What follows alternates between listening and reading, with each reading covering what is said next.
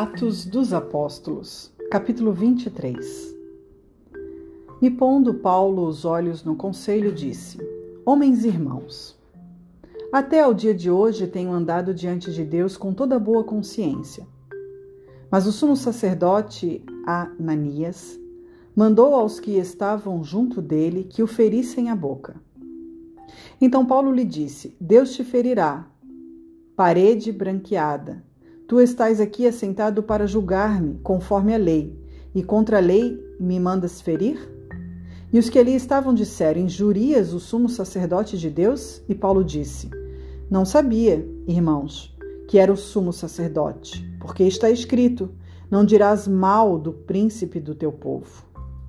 E Paulo, sabendo que uma parte era de saduceus e outra de fariseus, clamou no conselho: Homens e irmãos, eu sou fariseu, filho de fariseu. No tocante à esperança e ressurreição dos mortos, sou julgado. E havendo dito isto, houve dissensão entre os fariseus e saduceus, e a multidão se dividiu, porque os saduceus dizem que não há ressurreição, nem anjo, nem espírito, mas os fariseus reconhecem uma e outra coisa. E originou-se uma grande clamor. E levantando-se os escribas da parte dos fariseus, contendiam, dizendo: Nenhum mal achamos neste homem, e se algum espírito ou anjo lhe falou, não lutemos contra Deus. E havendo grande dissensão, o tribuno, temendo que Paulo fosse despedaçado por eles, mandou descer a tropa para que o tirassem do meio deles e o levassem para a fortaleza. E na noite seguinte, tentando-se-lhe o Senhor, disse: Paulo, tem ânimo porque, como de mim testificaste em Jerusalém, assim importa que testifiques também em Roma. E quando já era dia, alguns dos judeus fizeram uma conspiração e juraram, dizendo que não comeriam nem beberiam, enquanto não matassem a Paulo. E eram mais de quarenta os que fizeram esta conjuração. E estes foram ter com os principais sacerdotes e anciãos e disseram: Conjuramo-nos sob pena de maldição, a nada provarmos até que matemos a Paulo.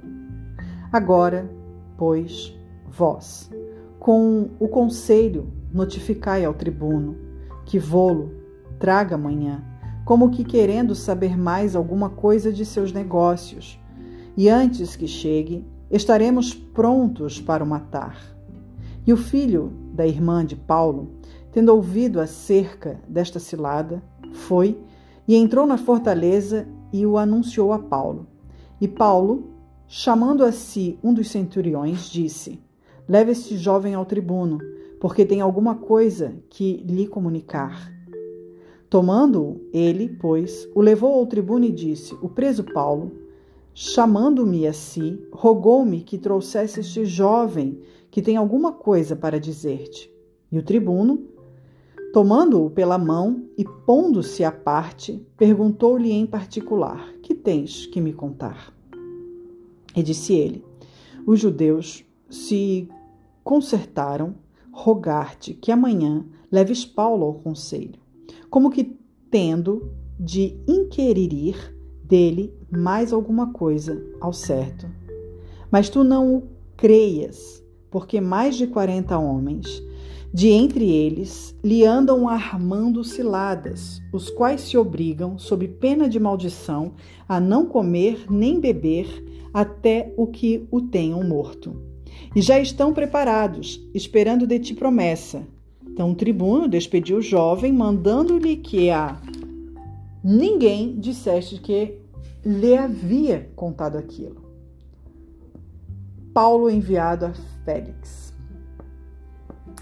E chamando dois centuriões, lhe disse: Aprontai para as três horas da noite duzentos soldados e setenta de cavalaria, e duzentos arqueiros para irem até Cesareia.